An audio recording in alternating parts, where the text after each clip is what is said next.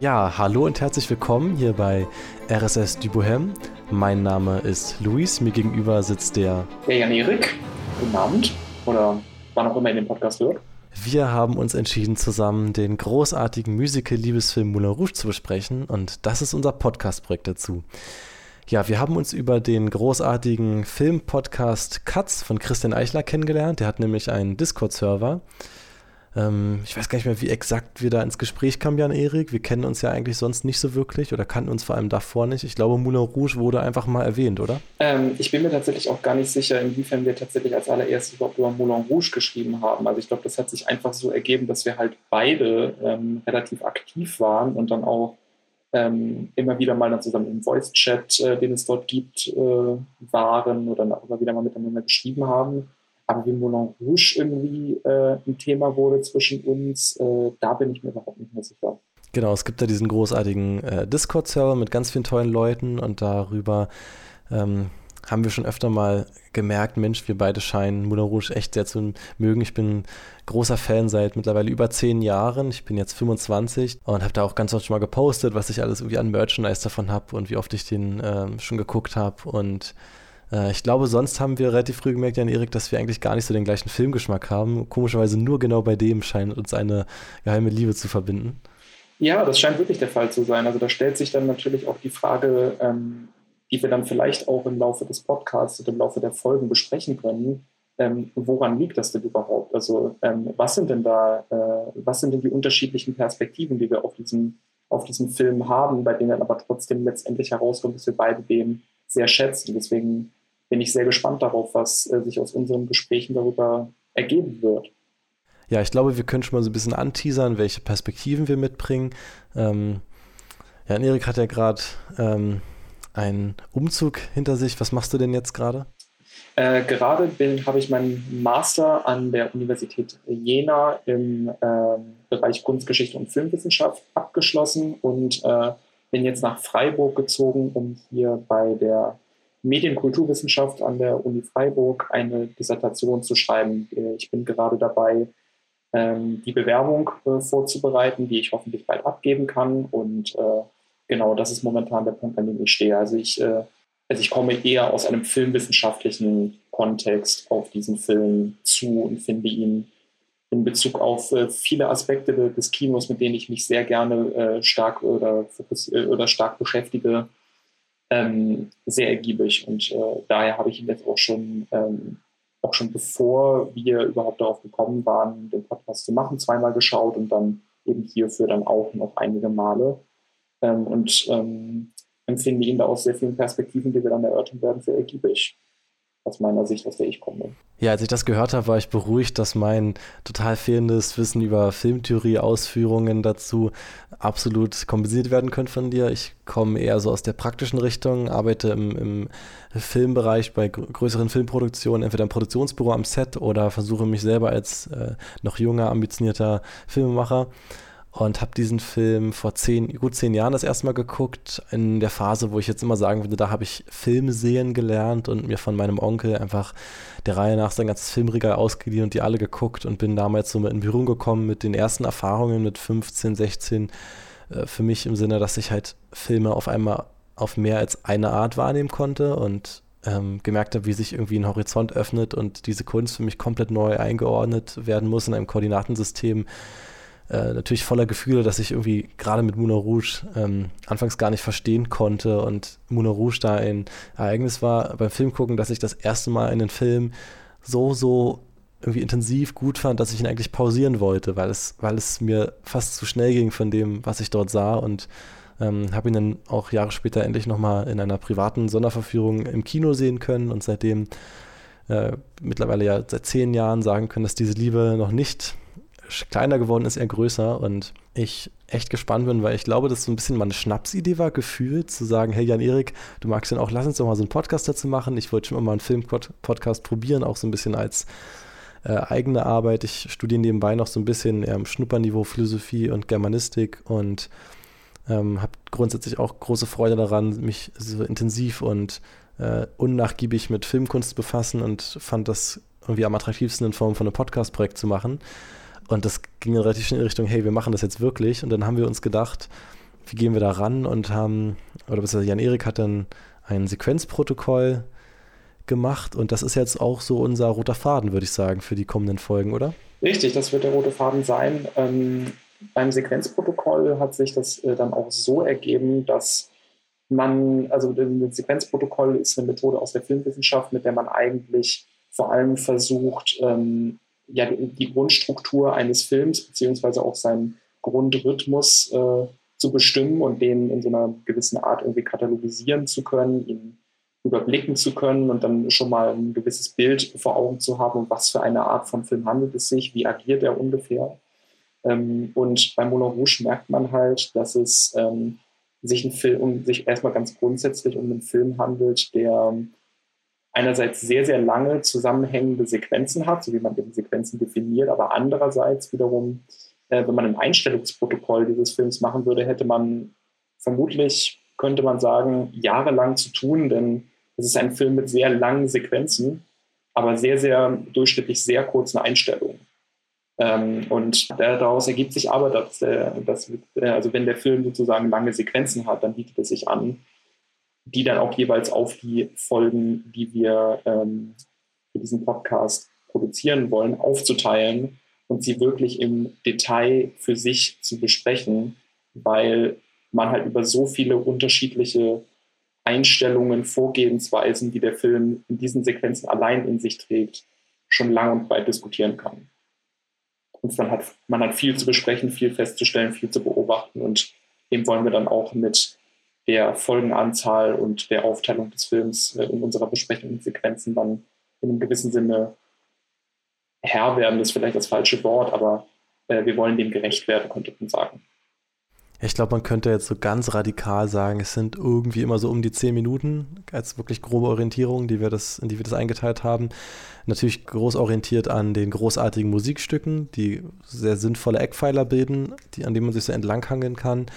Und irgendwie, dass die Längen halbwegs ähnlich sind für die Folgen. Ich glaube, das ähm, ist halt irgendwie, fanden wir so am, sinnvollsten und wird sich sicherlich im Laufe der Folgen zeigen, wie die Folgen dann trotzdem vielleicht unterschiedlich lang sein werden, ähm, je nachdem, wie viel wir einfach auch finden und wie viel wir vielleicht noch unterschiedlich denken oder uns die ganze Zeit nur abnicken.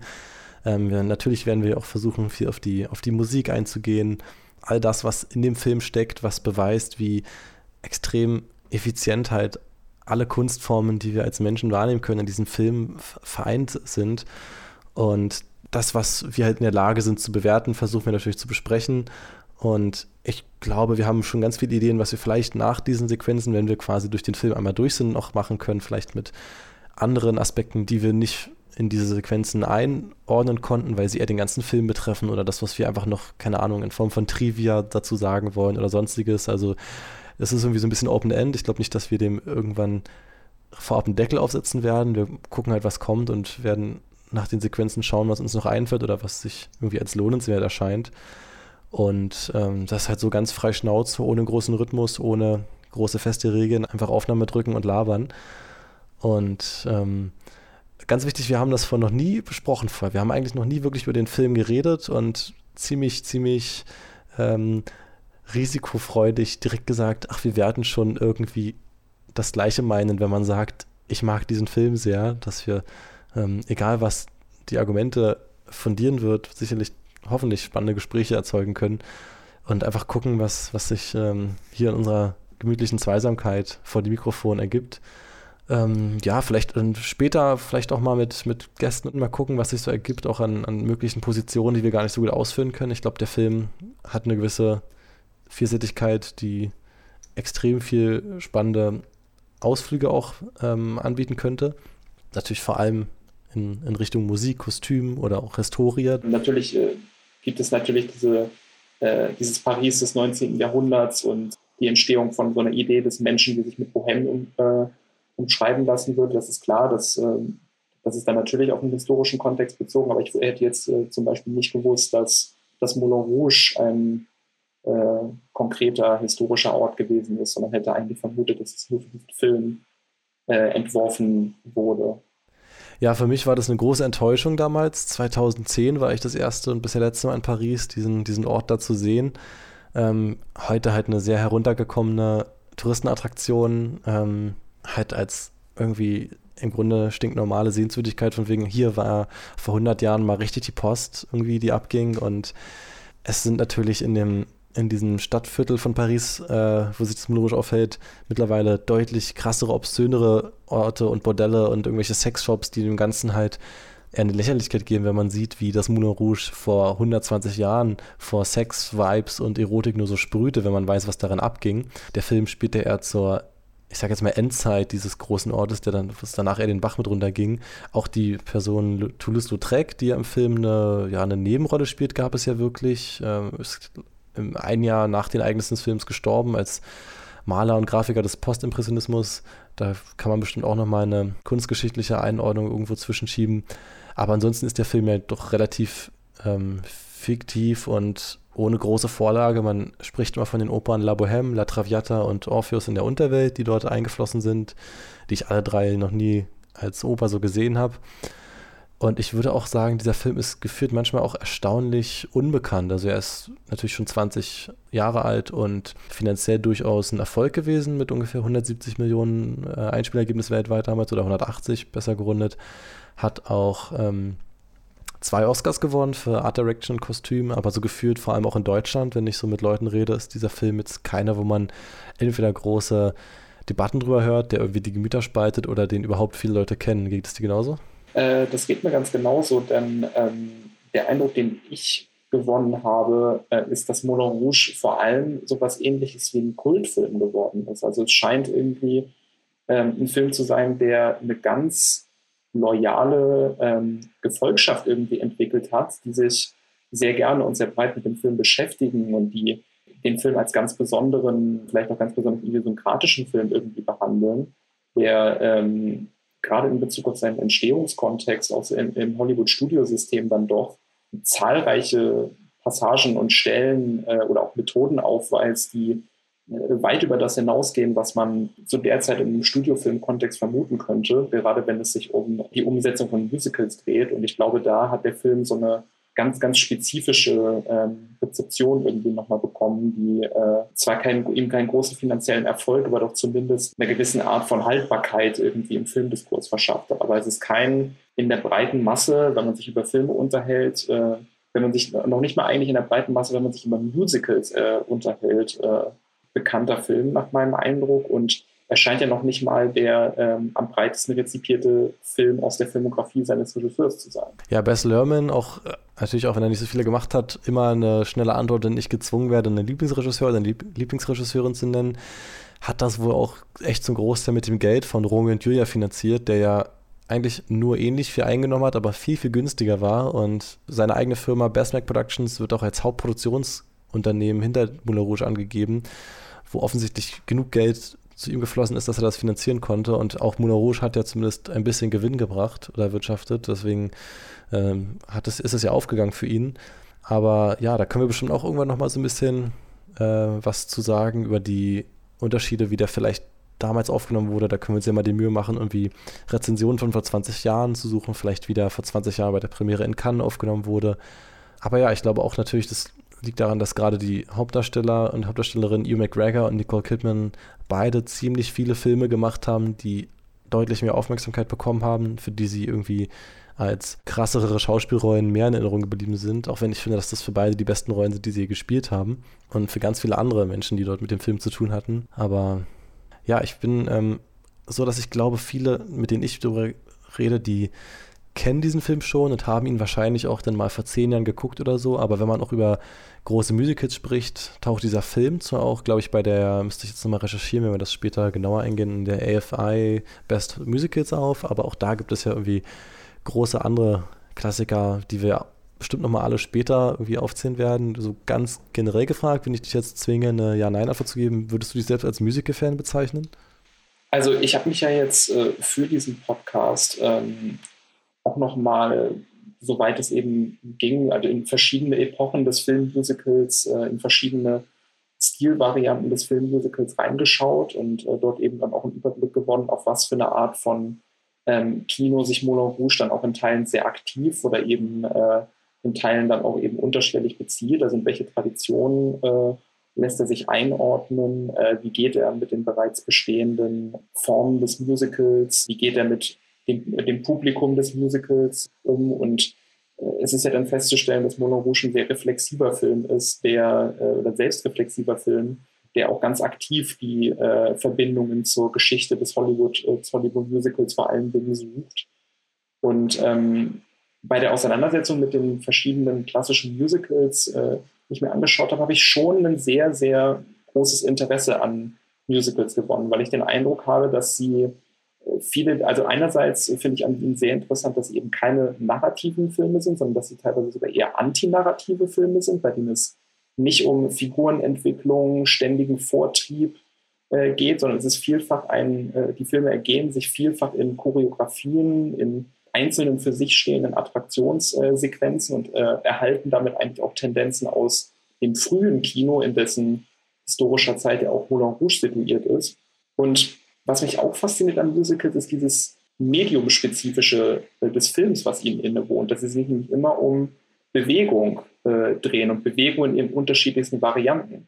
Und mir sagt auch sehr zu, dass es äh, sich im Musical ganz häufig um Filme handelt, bei denen die Beziehungen zwischen Individuen, Gruppen und ihren gesellschaftlichen Strukturen äh, verhandelt werden. Also das ist sehr, sehr auffällig, dass es in, in vielen Musicals Auseinandersetzungen mit Institutionen, mit Autoritäten, gesellschaftlichen Strukturen, aber eben auch der Beziehung zwischen Individuum und Gruppe äh, zu betrachten gibt, denn auch teilweise in diesen Bewegungschoreografien mit einfließen und eine Rolle spielen. Also diese Musicals scheinen das immer mehr oder minder mitzudenken und scheinen auch einen Potenzial für ein selbstreflexives Kino in sich zu tragen. Ganz viele Musicals spielen auch selbst im mehr oder minder Unterhaltungs- oder Showgeschäft. Also das ähm, ist durchaus spannend und durchaus interessant und ich habe tatsächlich in der Auseinandersetzung mit äh, Musicals ein großes Interesse daran gewonnen, kann ich sagen, und würde deswegen auf deine Frage mit Ja antworten.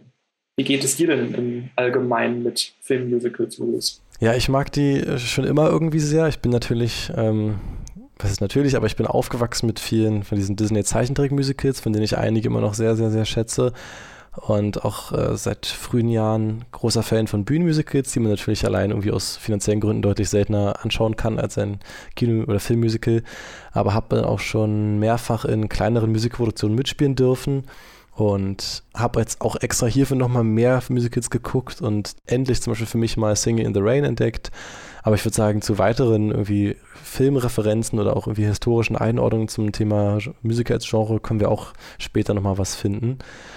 Ähm, glaubst du, wir haben irgendwie ganz gut ohne Stottern, ohne Abschweifen eine Einleitung hinbekommen? Ähm, ja, das äh, würde ich bestätigen. Ja, also von mir aus, äh, ich habe noch mehr Lust bekommen. Ich würde sagen, wir, wir teasern jetzt einfach nur nochmal an. Äh, ja, was, womit fangen wir denn an? Wie können wir dieses, wie fassen wir das erste, die erste Sequenz zusammen? Hast du eine Überschriftenidee oder wie wir das äh, auch zum, zum Mitschauen oder zum äh, Wissen, was wir überhaupt besprechen, benennen können? Am ehesten könnte man ja sagen, also dass, wenn man sich, wenn ich jetzt nochmal auf das Sequenzprotokoll werfe, also dass wir es eigentlich am Anfang erstmal eigentlich so mit zwei äh, Sequenzen zu tun haben. Einer dann doch sehr kurzen, die ähm, also man könnte halt am ehesten sagen, also das erste ist halt ein Intro. Wir sehen, wie der, wir, wir haben eine Art Bühnen- bzw. Kinosituation und wir sehen, wie dort auf einer Leinwand im Film, also einer, wir haben eine Art Film Filmkonstellation und wir sehen auf einer Kinoleinwand innerhalb des Filmbildes, wie der Film anfängt. Wir sehen einen Dirigenten und ein Orchester unten am Bildrand angedeutet. Und das ist dann sozusagen die Einführung, die wir in den Film bekommen. Also auch da schon eine mediums- und selbstreflexive Einführung des Films. Und dann eigentlich erstmal überhaupt die, äh, die, übrigens die Grundsituation dargelegt, äh, wie trifft unsere Hauptfigur, gespielt von Ewan McGregor, auf die Bohems, auf die Theatertruppe. Wir erschließen uns überhaupt erstmal das Paris des, äh, von der Jahrhundertwende. Also wir, wir erschließen den Handlungsort, wir führen unsere Hauptfigur ein, wir, wir zeigen, wie er zu dieser Gruppe hinzugestoßen ist und wir haben noch eine weitere Rahmung, mit der, also wir haben eigentlich eine doppelte Rahmung. Zuerst die medienreflexive Rahmung und dann nochmal die Story in der Story-Rahmung, in dem Sinne, dass wir äh, unsere Hauptfigur dabei sehen, wie sie die Geschichte, um die sich der Film drehen wird, in einem relativ runtergekommenen Apartment äh, auf einer Schreibmaschine niederschreibt. Also wir haben eine doppelte Rahmung, Einführung des Handlungsortes, an dem ähm, der Film sich ereignen wird und auch diese, äh, eigentlich die Sequenz, die die zentralen ästhetischen Paradigmen des Films setzt. Ja, nicht zu viel spoilern, würde ich sagen. Dann haben wir ja klar gemacht, womit wir in der nächsten Folge weitermachen. Ich würde sagen, uns bleibt nichts mehr auszusagen. Wir sehen uns bei der nächsten Aufnahme. Wenn, wenn du nichts mehr hast, dann Erik? Nein, also ich hätte nichts mehr hinzuzufügen. Ich hoffe, ähm, unsere Intro-Folge hat ähm, Interesse hervorgerufen. Dann bleibt mir noch zu sagen, this podcast is about freedom, truth, beauty and love.